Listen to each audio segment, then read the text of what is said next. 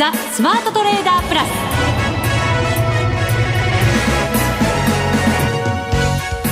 全国のリスナーの皆さんこんにちは。内田まさです。この時間はザ・スマートトレーダープラスをお送りしていきます。この方をご紹介しましょう。国際テクニカルアナリスト福永博之さんです。こんにちは。よろしくお願いします。よろしくお願いします。い。やいや雪が大変なことになってますね。確かに。日本海側。ね一部ですけどね。はい。皆さんお気をつけいただきたいいや本当そうですね。気をつけてほしいですね。で大変なことになってるといえば、はい、東京の感染者数も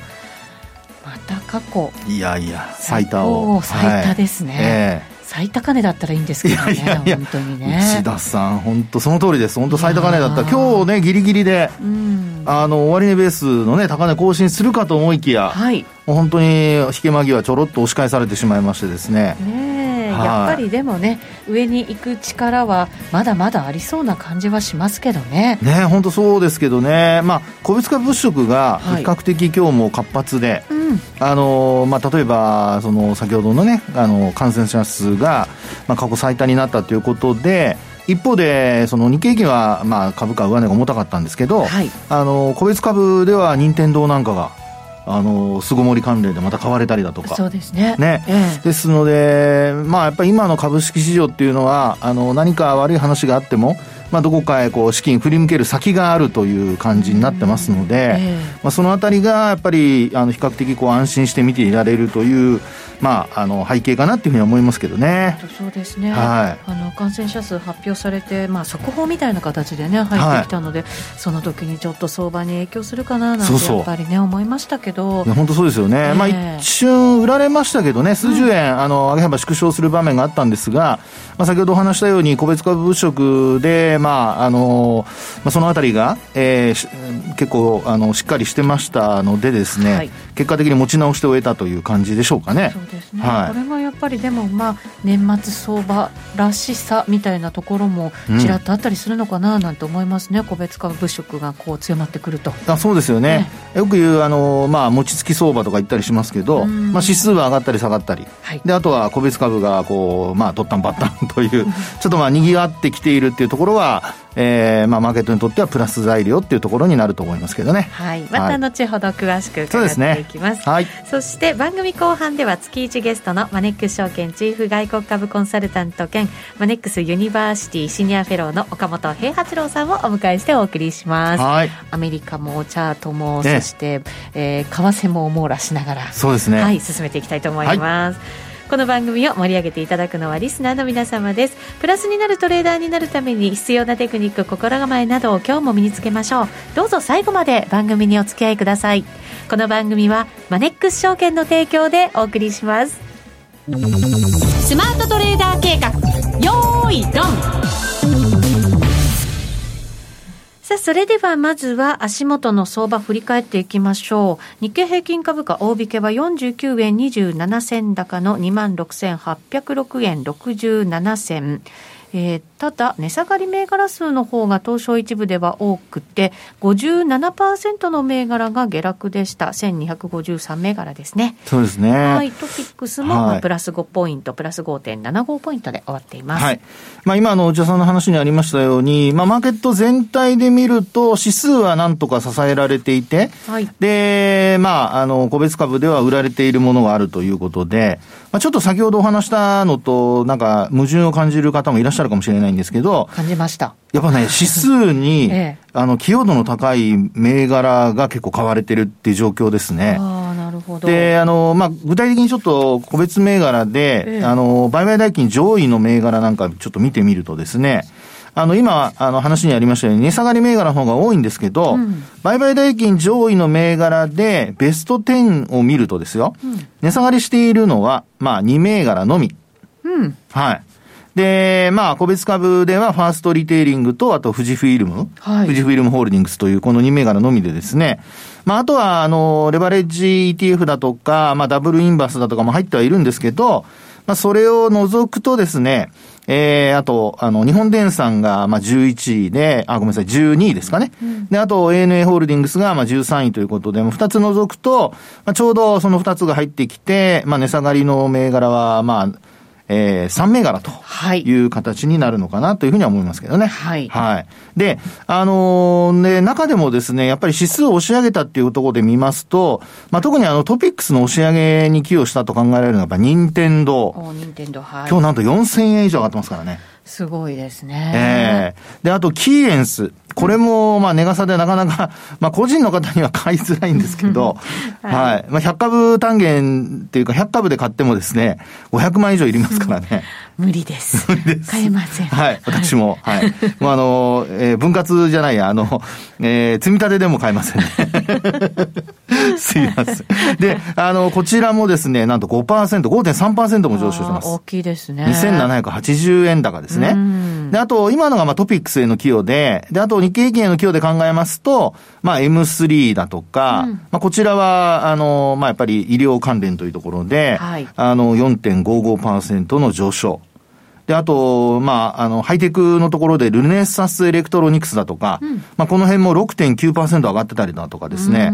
ええー、まあ、結構、やっぱり個別株で今日から、その先ほど内田さんの話にあった、あの、都内の感染者、新規のコロナウイルスの感染者数が800人を超えて過去最多ってなったところ、まあその前後ですかね。はい、あの、そこで、あの別にそのスイッチしたわけじゃないんですけど、やっぱりあの、ワクチンの接種が始まって、経済活動がまあ正常化するということから、あの、バリュー株というのがこれまで買われてたわけですよね。うん、PR1 倍割れの銘柄が、まあ主に買われていて、まあ昨日なんかもあの日産自動車が買われたりだとか、まあ赤字ですけどね、うん、結構上がってたりだとか、あの、そういう状況があったわけですけど、まあ結果的に今日のようにですね、やっぱり、あの、ちょっと感染者の方がなかなか減らない。で、まあ経済活動の、まあ正常化っていうところで考えた場合に、まだやっぱりちょっと時間がかかるのかなっていうところからですね、はい、一旦そうしたバリュー株が売られて、再びその巣ごもり関連銘柄に資金が向かったのではないかと。はい。そういうところが一つ今日のあのマーケット見る限り、まあ、特徴であると同時にこれからもそれが続くかどうかですね。はい。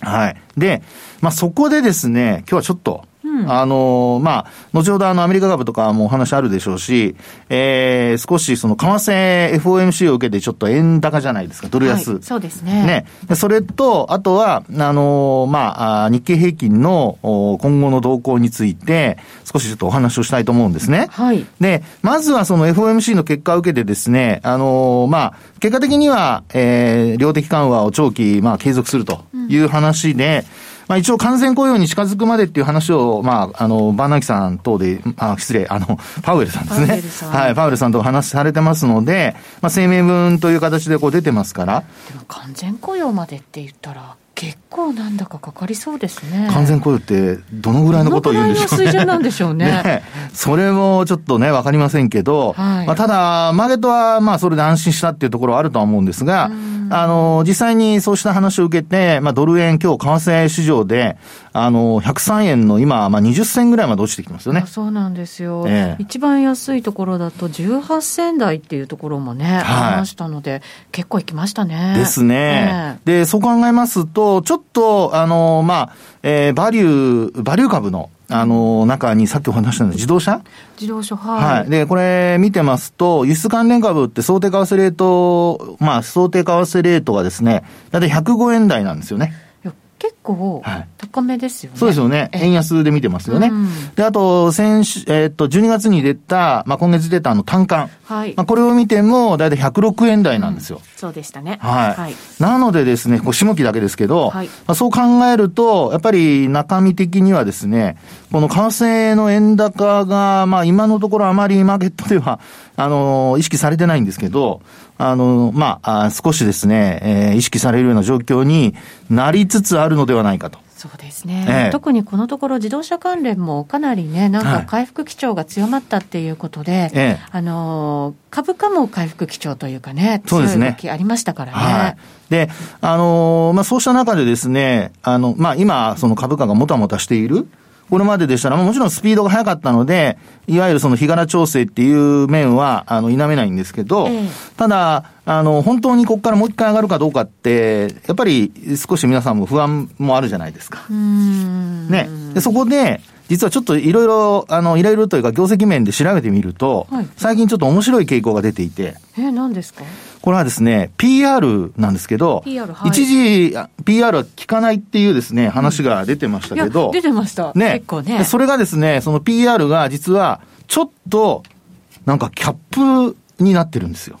今結構 PR って高くないですか？日本高いですよ。高いですよね。でね、本当に面白いんですけど、うん、25倍でピタッと止まってるんですよ。へ日経平均なんですよ。うんうん、はい。で、あのー、こういう状況って、さっきもお話したように、グロースが、まあ上昇が止まってですね、で、これまでバリュー株が買われていたっていうことから、はい、PBR が、まあ1倍から1倍ちょっとっていうふうに徐々に上がっていく。はい、でも、あの、PR はあんまり上がらない。うん成長株じゃ、あの、あんま買われてないから。はい、ということで、なんと25っていうところがずっとですね、これあの、キャップというか上限になっていてですね、全く超えられてないんですよ。で、あの、今期の、まあ、要は、えー、ちょうど企業で言うと第三四半期ですよね。はい、で、3月期決算の企業で言うと第三四半期のところで、まあ、あの、今月終わるわけですけど、まあ、あの、年末のその為替レートだとか、うん、それからあと第4四半期、最終期ですね。まあ、その最終四半期のところで、まあ、どういうふうな結果が出るか、で、よく言うその PR が効かなくなったっていう、あの、一つの背景には、1年先から1年半ぐらい先まで、業績の回復を見込んでいるっていう、うん、そういう話も、はい。ね、ちらほらありますから、うん、まあそういう面で見ますとですね、ちょっとやっぱり日経金株価がこれから年末高に向けて、えー、こう、まあ、水準切り上げていくためには、今お話ししたような、まあ、為替の、その、まあ、ドル安ですね。これを克服しつつ、で、なおかつ、PR25 倍の壁をですね、はい。あの、日経平均は超えていかないといけないと。超えていかなきゃいけない。はい。で、あの、超えるためには何が必要かといえば、これやっぱりあの EPS とあの日経平均株価とで決まるわけですから、一株当たり利益が増えないと、PR は下がらないわけなので、はい、えー、やっぱり、あの、第三四半期の決算発表でどうなるかっていうところに、まあ一つ、あの、まあ、投資家の注目が集まるというんでしょうかね。海外投資家なんかは特に、まあ、そのあたりを、あの、注目して見ているっていうことが考えられるのではないかと。はい、で、これでさらに、あの、まあ、ドル安が進んでですよ。あの、102円台とかって入っていった場合に、えー、さっきお話したような、その、まあ、先行きの目論見というんでしょうか。これが、やっぱりちょっと崩れちゃう可能性が出てきますよね。あ確かにそうですね。えー、ここからだから、はい、本当に業績が良くなっているのか、ええ、みたいなところが、はい、今までやっぱりね、その回復への期待っていうところが、株価をこう押し上げてきたわけですけど、はい、じゃあ本当のところはどうなのよっていうのが、かなり視野に入ってきて、そうです。リスク要因も、ちょっと見なきゃいけないぞとか、ね、それを克服できる力があるのかとか。そうです。ね、売買高も、まあ今日もまだ2兆円は超えてはいるんですけど、そうですね。えー、まあ、あの、そうしたボリュームの変化っていうところにもですね、えー、少しやっぱり注目していかないといけないっていうふうにも思いますので、まあ、今日なんか見てますと2兆5000億円できていてですね、あのー、これ、えー、まあ、値上がりしてですね、ちょっとこう、なんていうんでしょうかね、あの、商い増えてるので、はい、あのー、まあ、買いが優勢だったっていうふうに考えられなくもないんですが、あの、まあ、それだけ株価が少し上がっている中で商いが膨らんでいるとなると、売ってる人もいるってことになるので、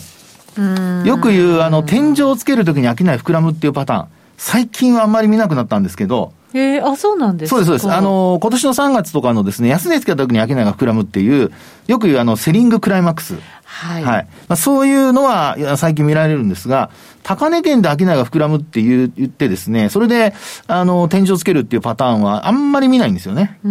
最近は。あの、じわじわ上がってって、で、いきなりというか、まあ、あの、急落したりだとか、あるいはそのじわじわ落ちていくっていうパターンが多いので、まあそれも商いがそれほど多くない中でですね。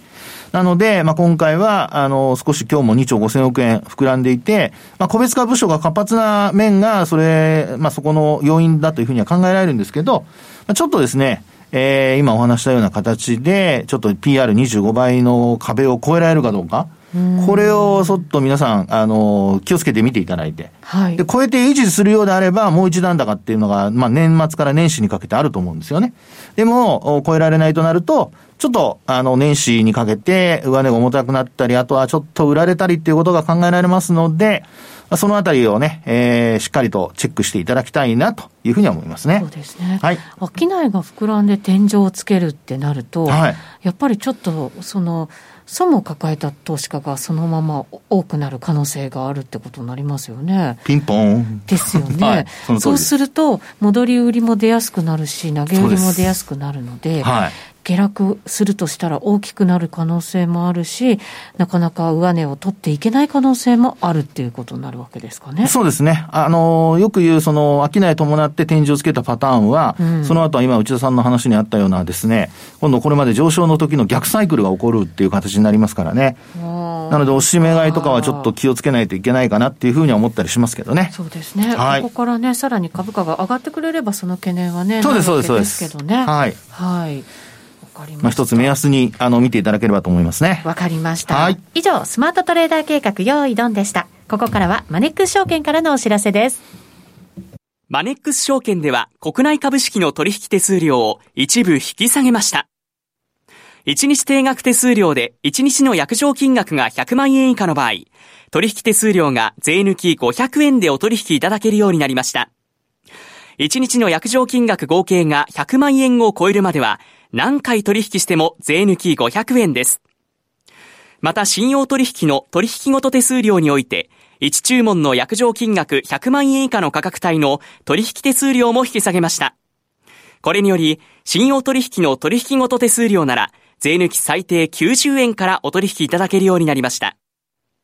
さらにこの取引手数料引き下げを記念して、1日定額手数料で1日の約定金額合計が50万円以下の場合、税抜きの取引手数料500円を全額キャッシュバックするキャンペーンを実施中。題して、少額取引応援、毎日ワンコインキャッシュバックキャンペーン。期間は2021年1月29日まで。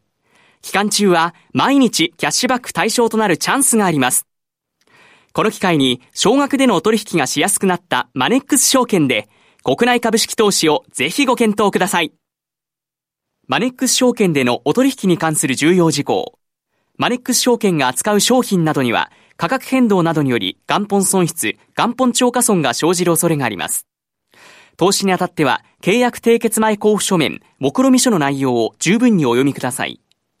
マネックス証券株式会社、金融商品取引業者、関東財務局長、金商第165号。ザ・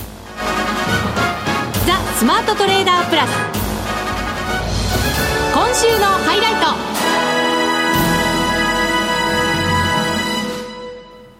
それではここからのゲストです。マネックス証券チーフ外国株コンサルタント兼マネックスユニバーシティシニアフェローの岡元兵八郎さんです。よろしくお願いします。はい、よろしくお願いします。お願いします。さて、もうそろそろ1年を振り返らなければいけませんよ。そうですね。ねもう半月、半月というか、そうですね、半月いっちゃいましたもんね。もうそうですよ。だって岡本さん、はい、今年最後ですもんね、番組ね、出てくださるのね。あら。だからこそ、1年をちょっと振り返っておこうと思いますが、それはぜひ聞きたい。米国株市場を見て、どんな1年でしたか？今年はあの不安だらけの年だったですよね。不安だらやっぱコロナからね、うん、そうですよね。まあ世界的にそうだったわけですけれども、えー、まあ、今年のアメリカを振り返ってみるとですねあの5月にミネソタ州で黒人のジョージ・フロイドさん、はい、あの白人の警官にこう殺されたっていうのをきっかけにして、ね、全米でどデモ起きましたよね。もうすごい暴力的なデモが起きて、はい、日本のテレビのニュース見ててもあのこれってその先進国かっていうぐらいのあの印象を与えてくれるような、まあ、ひどい、はいまあ、出来事があったわけなんですけど、アメリカがまあ分断さ分断された、分断されたって言われてますけれども、はい、あとコロナの感染者数ですよね、1700万人ということで世界最大と、はい、であとあの、亡くなられた方ももう30万人を超えてらっしゃるということなんですけれども、でアメリカはそんな中あの、政府の責任において経済を止めるということをやったわけですよね。はい、でそういった状況にもかかわらず、8月には今年のその2月につけました史上最高値を再更新すると、うんはい、一躍、まあ、あのマーケットリカバーしたっていうのがアメリカだったですね。確かにそうですね、だからなんか、こう不安だらけって最初おっしゃってね、はい、でも株価ばっかり見てるところがあって、うん、うん、不安？みたいな、ちょっとそういう感覚にはなる株価でしたよね。ですね。ですから、メインストリートとウォールストリートってギャップがすごかった年だったと思いますよね。そこも分断されてる感じがね、ねありますね。ですから、まあ、S&P500 年初からほぼ15%上昇と、はい、で、ナスダックの方は41%と、まあ、これす、すごいことですよね。すごいと思います。で、これあの、とってもあの、感覚的なものの言い方しますけども、アメリカのマーケットってすごくこう前向きという感じがしますね。はい、だから来年は、今は悪いんだけども、来年は良くなるよねという気持ちで、まあ、来年に対する期待感でマーケット上がっていったということだと思うんですけれども、はい、あと、あのコロナワクチンにつきましては、結局、あのえー、今の段階でプロダクトを出しているのは欧米の企業であったとい。うことで、はい、まあ、それはあの政府主導で、アメリカですと FDA が認可したということなんですけども、先週の金曜日、うん、えー、ホワイトハウスの大統領出席補佐官がですね、この FDA、これはあの、ワクチンのあの認可を出すところですよね、はい、のトップに対しまして、金曜日、今日中にワクチンを認可するかしないか、はっきりしろと。でしないと辞任しろと。えー、ワシントン、ワシントンポストの報道なんですけれども、まあ、一種の脅しですよね。そうやって認可させてるわけですよ。でこれはあの人によって多分意見分かれるとは思うんですけれども、はい、あの、私は個人的にとても頼もしいと思いましたよね。うんで、まあ、あの、あとは、うん、印象ですけど、まあ、アメリカとイギリスではすでにワクチン配られ始めてるわけなんですけれども、はい。これなんか国力の表れかなっていう感じがしますよね。まあ、そうですね。国民を守ろうというなんかね、かねその意志の強さもね、はい、そこには、まあ、副作用がいろいろあるんじゃないかとか心配はありますけど、でね、でもそういう強い姿勢っていうのは、ある意味政治には必要だったりする時もあるわけですね。まあ、イギリスとアメリカがですね、承認しているものを日本が承認しないってことはなかなか考えにくいと思うんですけれども。まあ、そういう国も多いですよね、きっとね、他にもね。確かに。えー、よほど何か出ない限りね。はい、まあ、その承認しないっていう、多分勇気もあのないんだとは思うんですが、それもそうですね、はい、まあ、あの不幸な、まだまだ残念ですけど、まだワクチン、日本に入ってくるのはまだ先のような感じということですよね。そうですね、まあ、ですからこう、国力ってい。うところもこう考えさせられた年だったなっていう感じですね、まあ、政府の強さっていうか、政府の意思っていうか、勇気っていうかですね。はい、いろんなことがなんかね、はい、こう突きつけられたというか、なんかこう見せられたというか、そういう一年だったかなと思いますけど、でも期待感が株価をこう押し上げてきて、今があるわけですけど、うん。はい、来年どうなんでしょうね、その期待に応えられるようになるのかどうなのか、そこですよね、やっぱり重要なのは。うんねえっと、結論を申し上げますと、えー、あの現時点では来年は S&P500 は10%程度上昇するというふうにあの思っております。まだ上がりますか。でもちろんあの一直線ではないんですけれども、えー、あの、えー、2022年の S&P500 の予想 EPS、これ200ドルくらいなんですね。200ドル、はい。はい、で、PR、これ20倍を超えるあたりがまあ適正ではないかと思ってまして、うんはい、そうしますと S&P500 のレベルが4100ポイント。うん、ですから、まあここから11%くらいの上げということなんですけれども、はい、えー間違えるとするならば、これちょっと多分控えめな数字じゃないかなというふうに思ってます。あ、もしこれずれが出るとするならば、上振れするということ。まあ、その根拠なんですけれども、そのまずその株を株式市場を取り巻く環境っていうのを考えてみると、はい、まあ、FRB の方は市場に流動性を提供しているわけですよね、もう十二分すぎる流動性を提供していると、であとゼロ金利政策と、はい、まあ、これはドルには良くないわけなんですけれども、リスクアセットにとってはもう素晴らしいわけですよね。そうですね。であとキャッシュですけども、はい、まあ、コロナ禍の中ですね、企業っていうのは内部留保を増やしてきたわけですよね。で来年、自社株買いを再開と、あと増配、はい、それから成長のために M&A もやるというふうに思ってます。で特に自社株買いにつきましては、今年の第一半期までは去年並みだったんですけど、第2項はガクンと減りましたんで、はい、で、まあ、それがまた再開されてくるだろうと、これはもう株のマーケットにとっては当然いいわけですから。これ、自社株買いに対しては、賛否両論ある中じゃないですか、えー、それでもやっぱり再開してくるというふうに岡本さん、考えます、うん、まあ、賛否両論っていうのはあくまでも意見であって、えー、最終的に決めるのは企業のマネジメント、株主ですから、はい、当然再開するという形になると思います。はあ。まあ、再開してほしいっていう株主は多いでしょうね。うん。あとはあのアメリカの企業、このコロナ禍の中、コストカットをやりましたんで、8月でもその、いろんな業界でこう首切りってやってるわけですけれども、これってそのコロナだからというよりも、将来の成長のためにやってることを、というふうに言った企業もありましたし、はい、ですからそういった意味じゃ、あの来年、その経済がリバウンドする過程において、あの利益率の拡大っていうのも起きるんだと思ってます。いや確かにそうですね。あのアメリカはまず人を切るということをしたじゃないですか。で、ヨーロッパと日本は少なからずこう、雇用を守りながら、なんとか会社も守ってみたいな感じだったんですよね。どっちがいいのかなって、どっちがいい結論が出るのかなと思いましたけど。当然そちらの方がいいとは思いますけど、そうですね。でも。ってことを考えたら、えー、前者のアメリカの方がいいんだろうなと思いますね。ねまた企業がこれから継続していく、成長していくっていうことに関しても、えー、アメリカの方式の方がもしかしたら正解だったかもしれないと。いやきついですね。きつい結果ですけどね、うん、そうなのかもしれないですね。すねまあ、あとはワシントンですよね。はい。まあ、大統領民主党ということで、まあ、議会の方は上院が共和党と、で、下院が民主党という、まあ、ねじれの状況でいきそうですから、はい、まあ、これによってバイデンさんがやりたかった増税とか規制強化っていうのは、彼がやりたいって言った